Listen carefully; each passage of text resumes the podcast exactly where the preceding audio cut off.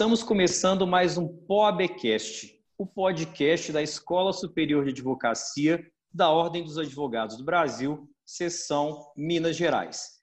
Eu sou Alneir Maia e hoje nós temos a grata satisfação de receber a professora Fernanda Ravazano. Ela é advogada criminalista, professora do curso de mestrado da Universidade Católica de Salvador e presidente da Comissão de Direito Criminal da OAB Bahia. Então eu queria agradecer muito a participação da professora Fernanda. É um prazer para nós recebê-la no nosso POABcast, professora. Que agradeço o convite, para mim é uma alegria né, e uma honra estar participando também do podcast né, da, da ESA de Minas Gerais. Eu tive a satisfação de estar participando do seminário, né? aliás, parabéns de novo à ESA de Minas Gerais pelo fantástico trabalho que vem fazendo, né, oferecendo cursos de qualidade, palestras, bate-papo, podcast para sempre estar tá aí informando os advogados de Minas Gerais. Então, agradeço mais uma vez o convite. O nosso tema é a investigação defensiva. É um tema que hoje é muito debatido, principalmente aí na seara do direito penal. E eu queria então que a professora falasse para nós, nos explicasse para os nossos ouvintes, o que é propriamente essa investigação defensiva na sua concepção, professora. Na verdade, a investigação defensiva, ela nada mais é do que a consagração, né, o respeito da paridade de armas. O respeito é o contraditório ampla defesa, propriamente a paridade de armas. Por quê? Porque possibilita que a defesa ela também participe, produzindo provas que vão interessar aí a eventual absolvição né, da parte ou mesmo não oferecimento de denúncia. Quando a gente fala em investigação defensiva, a gente pode estar ainda naquela fase do inquérito, que é o que é mais discutido né, atualmente, embora o provimento 188 de 2018 do Conselho Federal da OAB se refira tanto à fase de investigação quanto à fase de instrução processual, como também de execução penal. Então, a gente falar de investigação defensiva, ou seja, dessa produção de provas, né, de indícios em prol do réu, do acusado, do investigado, do condenado, ela, na verdade, nada mais é do que essa consagração aí da paridade de armas. Por isso que ela é constitucional. É, eu ouvia outro dia até um podcast, eu sou fã de podcast também, né? Além de fazer, também sou é, escuto, sou muito fã de podcast. Eu estava ouvindo o podcast do professor Alexandre Moraes da Rosa. E ele falava sobre a questão das provas digitais. Como é que fica essa questão na investigação defensiva, principalmente considerando aí às vezes, uma investigação feita pela Polícia Civil, que não tem todo o aparato disponível para que se chegue a essas provas, a coleta dessas provas e até mesmo a obtenção desse tipo de prova?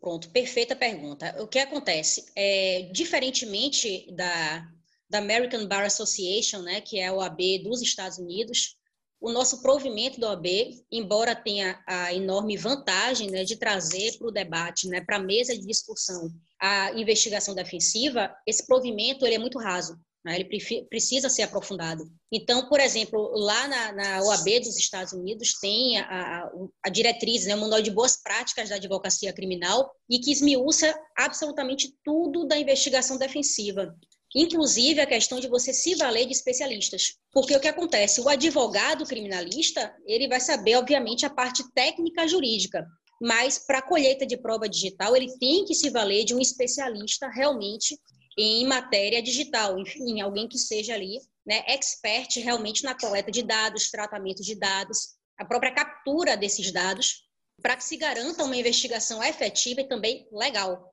Então, a parte jurídica, por óbvio, o advogado, né, a questão da busca e apreensão, por exemplo, requerimento de mandado de busca e apreensão de um notebook, de um celular, para fazer a perícia, o advogado tem isso, esse conhecimento, né? Isso aí está autorizado no próprio Código de Processo Penal, né, especificamente no artigo 242. Ela pode ser determinada de ofício ao requerimento de qualquer das partes, ou seja, inclusive advogado de defesa.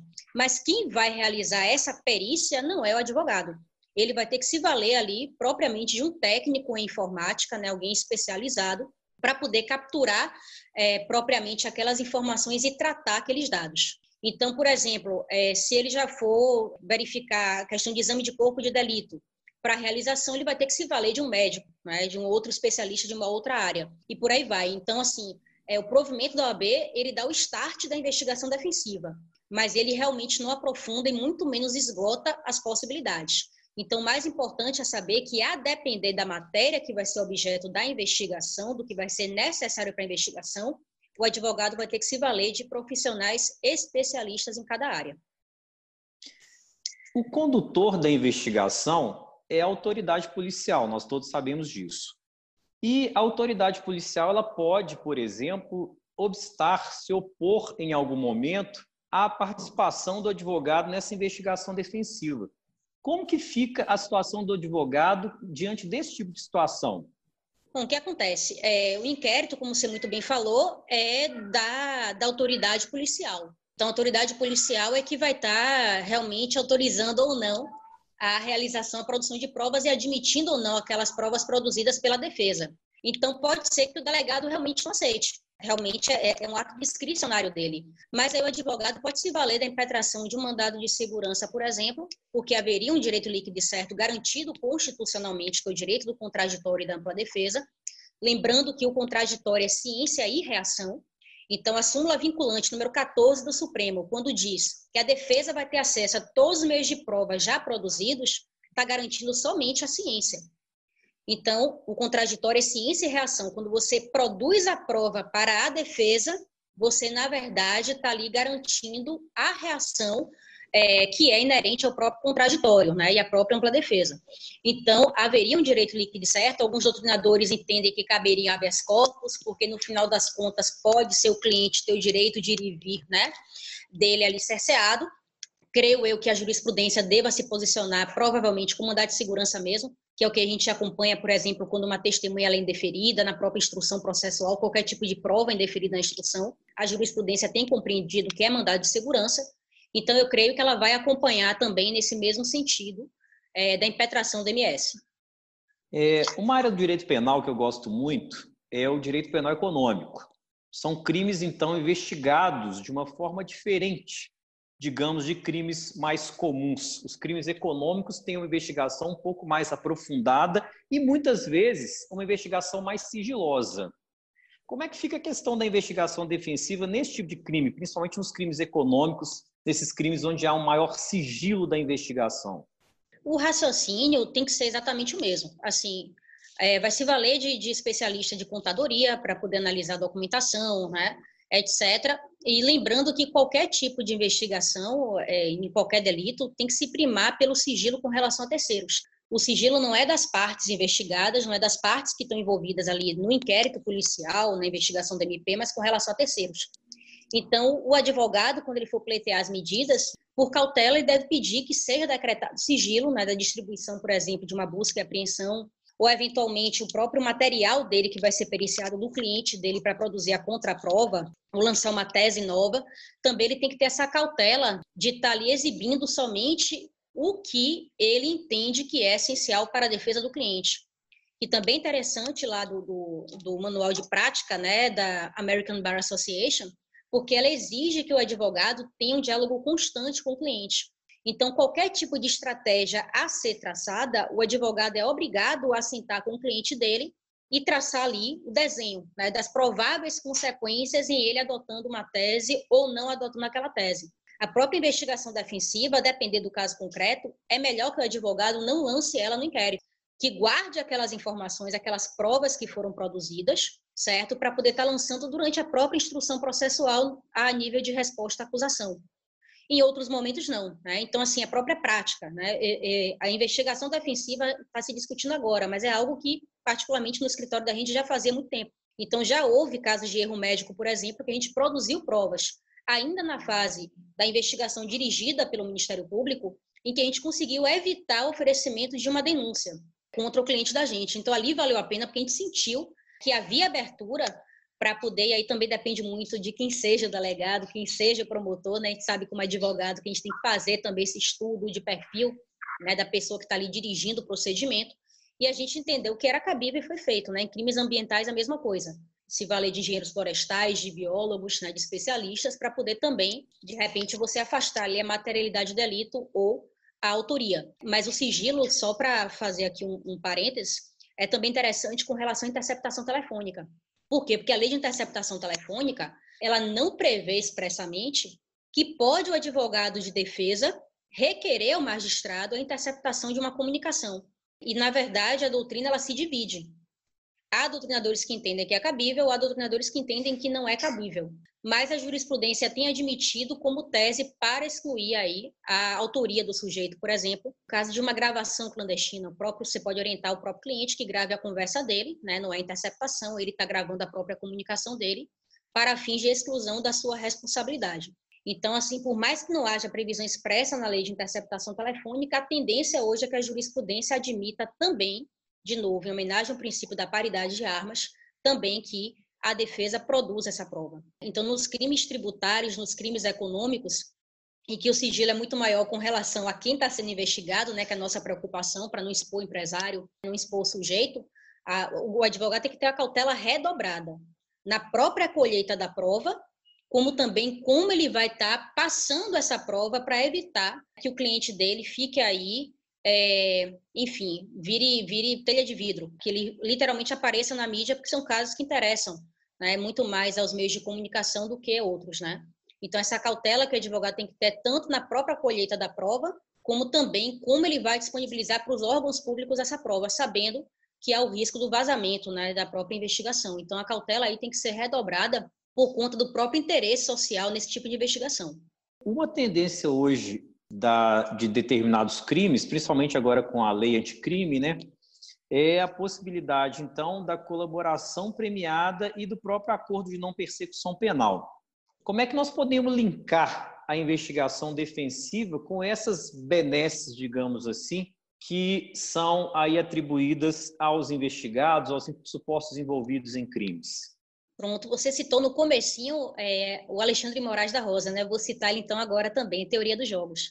Então, como ele muito bem fala, né, maravilhosamente bem no livro dele, né, nos livros dele, é o que acontece, estratégia da defesa mesmo. Até para você barganhar, para você negociar. É, use o termo barganhar, não é plea bargain, por óbvio, né? É colaboração premiada e apoio na persecução penal, mas é um acordo. Não deixa de ser um tipo de barganha. Então, até para poder você, literalmente, ter um poder de diálogo com o Ministério Público, é importante que haja investigação defensiva. Por quê? Porque o, o, o promotor ele pode vir com uma determinada linha, afirmando que possui determinadas provas que vão demonstrar que o seu cliente literalmente praticou aquele crime. Se você produz a sua própria investigação, você já pode refutar aquelas provas e dizer, olha, é interessante para os dois que o processo não vá adiante. Então, esse acordo que você está me propondo é prejudicial ao meu cliente, não está sendo um acordo. Então, eu faço minha conta proposta, ou seja, você abre o campo para também impor a vontade do seu cliente. Então, isso aí é fundamental para que o advogado não vire refém da acusação. Muitas vezes, os advogados eles não investigam, não apuram os fatos, o Ministério Público joga as provas, e aí, no desespero, o advogado, o defensor público, termina aceitando aqueles termos do acordo de não persecução penal, ou mesmo submetendo o cliente à assunção da responsabilidade de indicação dos coautores ou de outros meios de prova, no caso da colaboração premiada, quando muitas vezes aquela prova que é apresentada pelo MP, ela não tem força. Se houvesse um cuidado maior ali do profissional do direito, na defesa, a defesa técnica fosse um pouco mais cuidadosa, ela já não iria negociar naqueles termos ou simplesmente sequer aceitaria negociar aceitaria levar adiante o processo. Né? Então, é fundamental, meu ver, a investigação defensiva, sobretudo se a gente vai negociar com a acusação, quer seja no acordo de persecução penal, quer seja no acordo de colaboração premiada. Em relação a essa investigação defensiva, então, você usou muito a questão da paridade de armas. Mas em relação à ampla defesa que é assegurada a todos nós aí, que podemos um dia, de alguma forma ou de outra, ser acusado de alguma conduta criminosa, a investigação defensiva ela tem algum limite? O limite é prova lícita. É sempre o limite de tudo, de qualquer tipo de, de investigação, né, de prova, é realmente a prova lícita, né? Então, assim, é, a ampla defesa, ela só vai ser limitada por óbvio que você não pode estar produzindo uma prova ali que vai violar a Constituição Federal ou que vai violar o direito de garantia fundamental de outro, né? Violar a própria lei processual penal. É, então, por óbvio, não vai o próprio advogado contratar um técnico da Oi, da Claro, da Vivo, da TIM, sei lá, de qual operadora, para estar tá interceptando o telefone de terceiros. Né? Isso é uma produção de uma prova ilícita. Então, a defesa não dá esse condão, né? não, não, autoriza isso. Né? Da mesma forma, obter uma confissão por tortura e por aí vai. Então, é, e o próprio requerimento, eventualmente, de uma interceptação telefônica pelo advogado de defesa tem que estar tá muito bem fundamentada para evitar também o que a gente reclama por parte da acusação, que é você não delimitar ali exatamente qual é o objeto e fundamentar por que não consegue alcançar aquele resultado por outro meio de prova. Então, é, é tomar as cautelas todas que estão previstas dentro do Código de Processo Penal e da própria Constituição Federal. Tirando isso, a meu ver, não tem qualquer tipo de, de limite. Uma expressão que eu gosto muito, que eu já vi usada em várias situações, é a questão do advogado multidisciplinar, que é aquele advogado, então, que tem conhecimento de várias áreas do direito, de vários outros assuntos que possam influenciar aí no exercício da sua atividade. Você acha que para a investigação defensiva esse conhecimento multidisciplinar do advogado é importante? Eu penso que não. Né? Eu, sou, na verdade, a favor do oposto. É, maior especialidade. Acho que quanto mais especialista o advogado em determinada área, é mais proveitoso para a investigação. Você pode ter no escritório de advocacia ter um advogado, por exemplo, né, que esteja se dedicando ao estudo do acordo, né, que é o, é que eu sempre gosto de falar, que a gente não é preparado para estudar acordo na faculdade, a gente é preparado para brigar, né, nas instituições, a gente não tem é, esse ensino jurídico, né, então, pode ter um advogado especialista em acordo, um outro advogado especialista em sustentação oral, etc. E dentro do próprio advogado, do corpo de advogados especialistas em acordo, pode ter advogados especialistas em acordo de crimes tributários. Então, vai ter vantagem que quanto mais a gente se estuda e se dedica a uma determinada área, maior a profundidade e a chance de ter um êxito. Então, aquele advogado que domina direito civil, direito penal, direito ambiental, né, 10 mil coisas ao mesmo tempo, me preocupa um pouco, porque ele pode, de repente, cair ali na, numa própria contradição por não ter o domínio pleno da matéria. Então, quando a gente está falando de acordo não persecução penal, está muito na moda agora dizer né, que tanto a delação premiada quanto a acordo não persecução são institutos de direito civil, praticamente, né, coisa meia, meia híbrida, né, porque é um acordo de vontade, então tem que seguir as regras do direito civil. Eu não vejo isso com bons olhos. Por que eu não vejo isso com bons olhos? Porque o direito civil é o pacto de servanta que vai estar tá se sobrepondo, o acordo das partes sempre. No processo penal, é o acordo das partes desde que não ofenda a Constituição Federal, desde que não ofenda direitos e garantias fundamentais do acusado, do réu.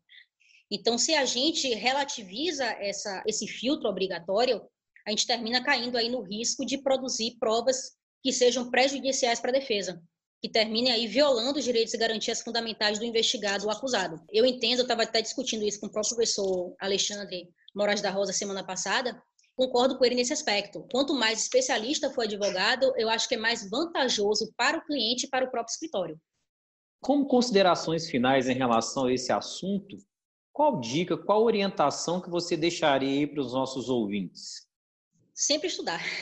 Quanto mais estudar, né, quanto mais se especializar em, em um determinado ponto, né, é, é melhor. E sempre dialogar com o cliente. Acho que a, a, o principal é a atuação ética é, isso está tá previsto no nosso estatuto da OAB, né, atuação ética, mas como eu falei, eu sinto, sinto um pouco de falta é, desse provimento é, da OAB, que haja ali estandartes mínimos de atuação do próprio advogado, como a gente tem na, na, na OAB, por assim dizer, americana.